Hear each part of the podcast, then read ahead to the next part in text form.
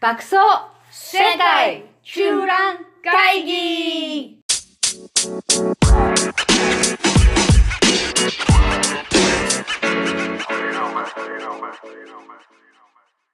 ハロー你好，オランダ在住シャンベンです。北京在住 JJ です。はい。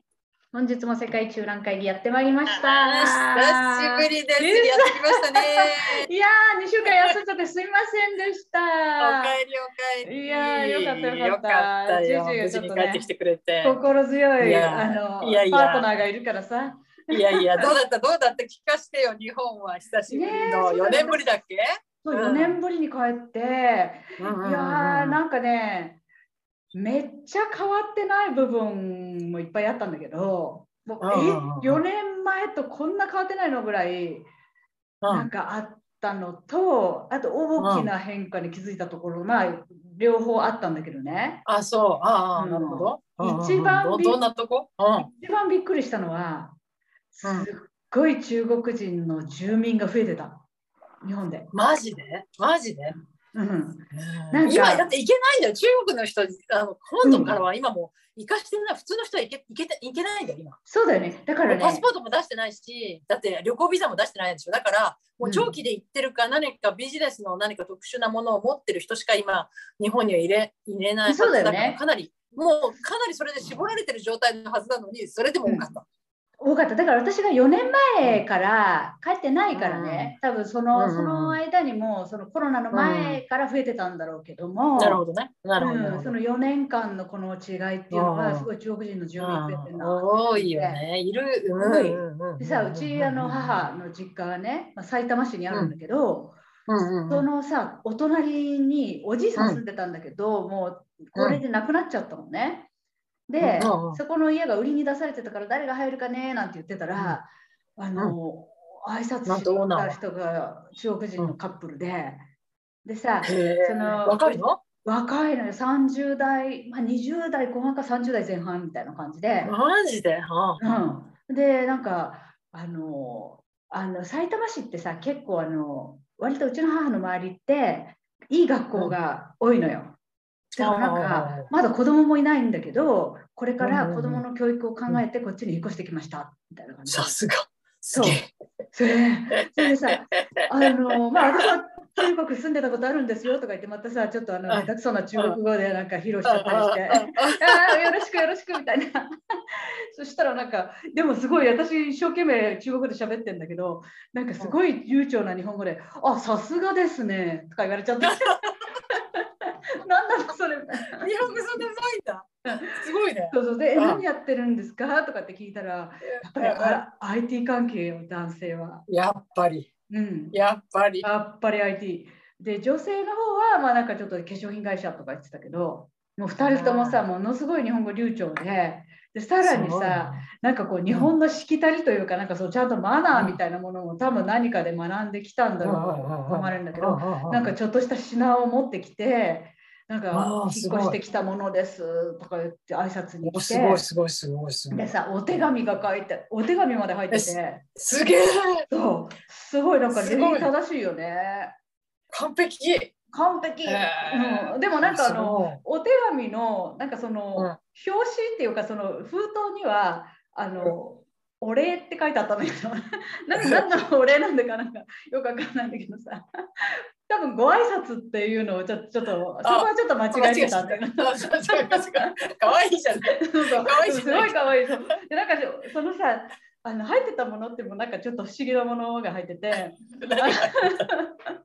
まあなんかクッキーは入ってたクッキーはまあ普通だよね、いいじゃん、いいじゃん、いいじゃ。うんんなだんけだどもう一つね、だからサランラップが入って て、あとね、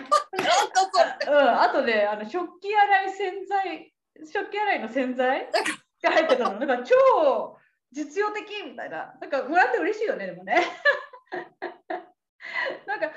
面白い。面白いよね。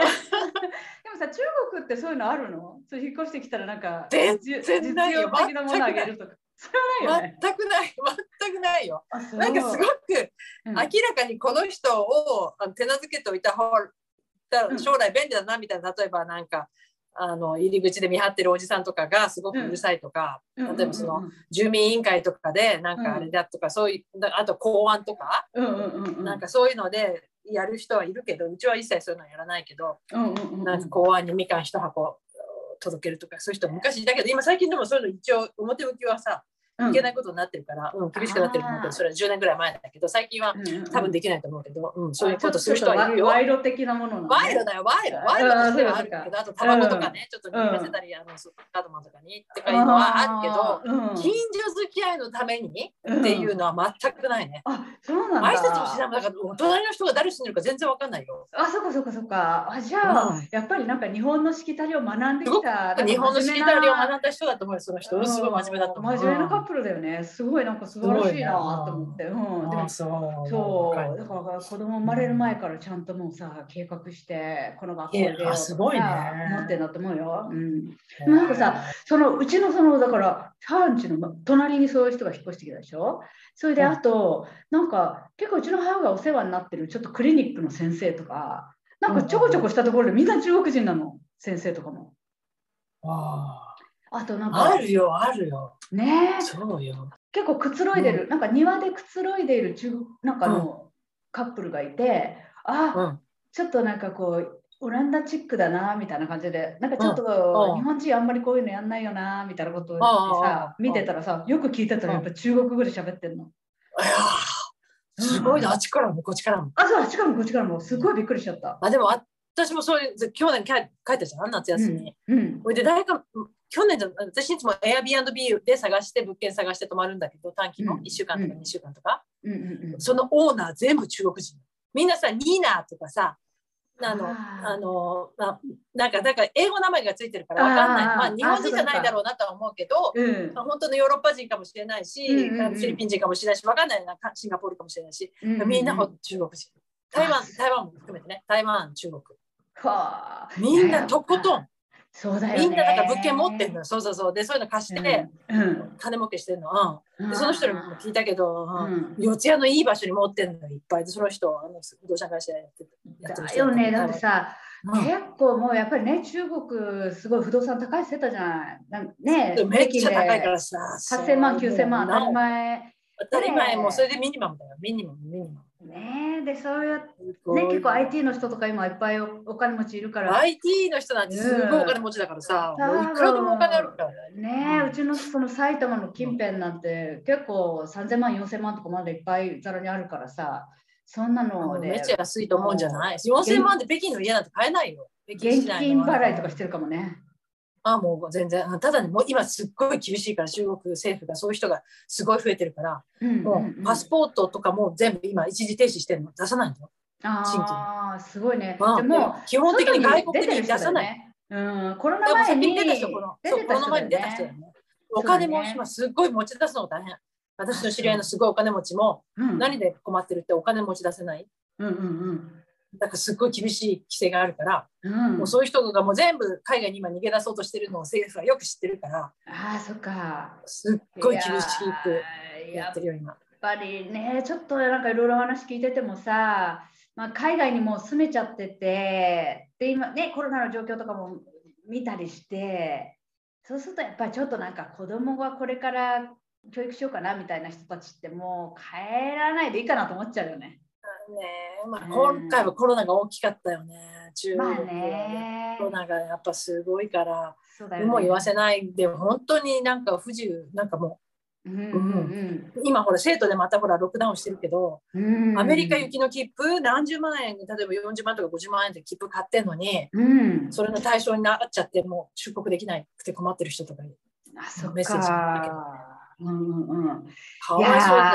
やーそのさ一つもう一つその気づいたことと関係するんだけどさ、やっぱ日本はさ値段変わってないわけよいろんなものの、よ。20年前とね、ほとんど変わってないもんね。変わってないよそれで4年前から言っても変わってないしこっちなんかさうんもまあ物価高って言うけどね。うそう今特に物価高だからもうどんどんどんどんいろんなものが高くなってるから日本のさあのコロッケ1個80円とかもう申し訳ないぐらいのなんか安くてさ、うんで美味しいからさ、うんもうランチとかもさもうね1,000円も出せばさすごいなんかデザートコーヒー付きみたいなもの食べられたりしてさ、うんもう申し訳ない気分になるぐらい安くって、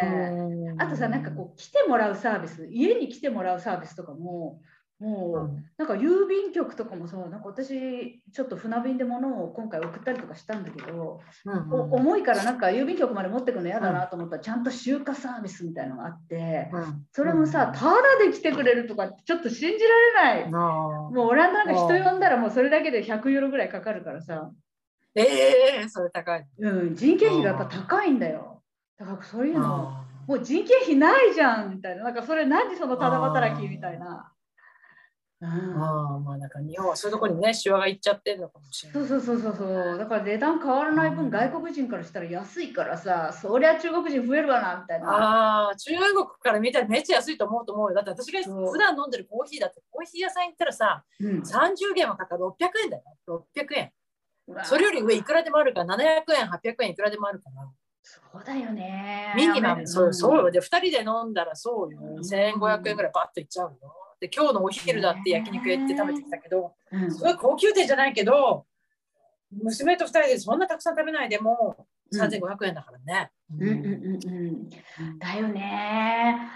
本当に、ああとね変わってないなと思ったのがやっぱり頑張ってはいるんだけどデジタルトランスフォーメーションが全然進んでないっていうのがああっあてうんうんまだまだ日本はデジタル嫌いだよね、みんなね。嫌いだけどねやっぱりうちの母とか見てても全部がデジタルになっちゃうとできないっていうのがあって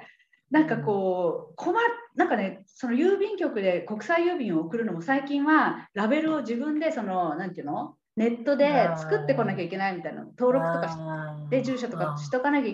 できないっていうのがあってあーそれもやっとこさっとこさなんかどっかお店の人に手伝ってもらったりして1万円とななんだっけななんか2000円だったかななんか払ってその払って設置するの、うん、やってもらって、そうじゃないとお年寄りできないのねであとさ、なんか携帯電話スマホをさ契約したいと思ってもさもうなんか、ありとあらゆる値段設定とかがあってあれスマホのなあれ本当にあれはやめてほしいよね。日本ですっごい困るよね。あれなんか分かりにくいよ。ねスマホのさすっすごごいい分わかかりりににくくい。い。うんあんなのでないよ、中国だって。ないよね。なんか結も構他うないなの国いないセはッみトんメニュなーでシいンくプらいくらル。とかさ、そうもそっうとそうシそうンプルだよ。でさ、なんか契約じゃ書あみたい日なの本にひどいあれ。そのうひちどいのよ母がさ、なんかすごいね、携帯のスマホの月々の値段が高いから、もうちょっと節約できるんじゃないかってお店の人にも、うんなうんなんか誰かにも言われたんだけど、あのうんちょっと見てくれないって言われて、で私さ、なんかそのじゃあ契約書ちょっと見せてよって言って、うん見せてもらったらさ、契約書だけでさ、14ページぎっしりなんかテキストで書いてあるの。いや、いや、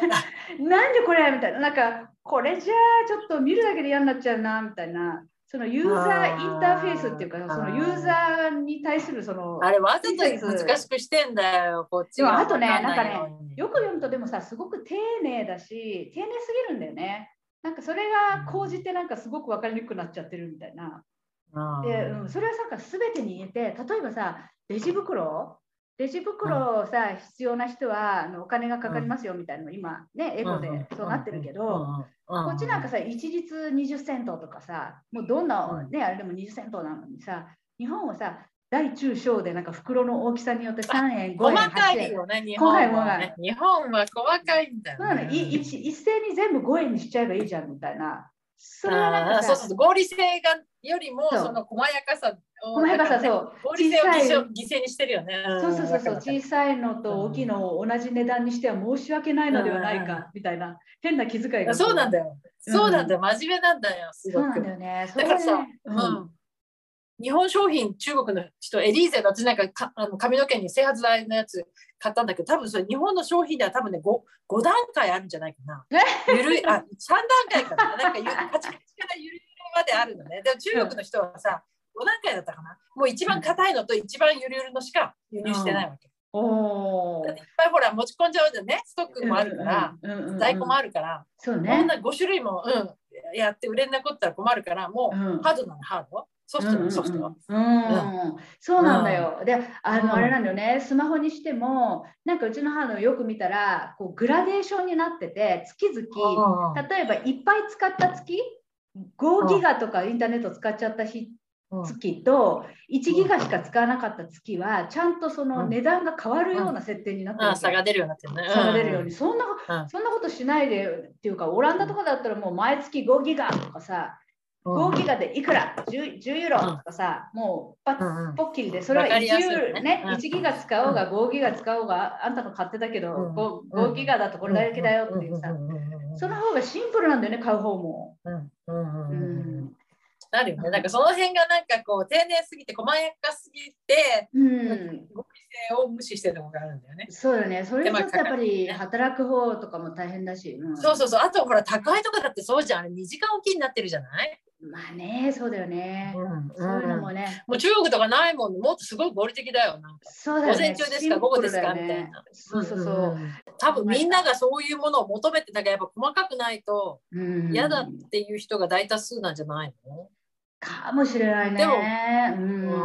うんまあでも企業の方もまあある程度ねそうね。私たちは慣れてるからねそういうのもね強引なのにね全然うんまあこんなもんかと思うけどね。すごい変わってるから、ね、中国もオランダも変わってるからね。まあこのデジタル化の波が半端じゃないからね。そうね。ううんん、それはデ日ジ本タは全ル然化変わってない。は、うん、もうちょい進まなくちゃいけないんだろうけど、それを結構もうちょっとお年寄りもわかるぐらいシンプルにした方がいいかなというのと。あそうね。そうだよね。んお年寄りとかのユーザーのことを考えたらシンプルにした方が絶対いいよね。そうだ日本のね。このやたらと細かいのは、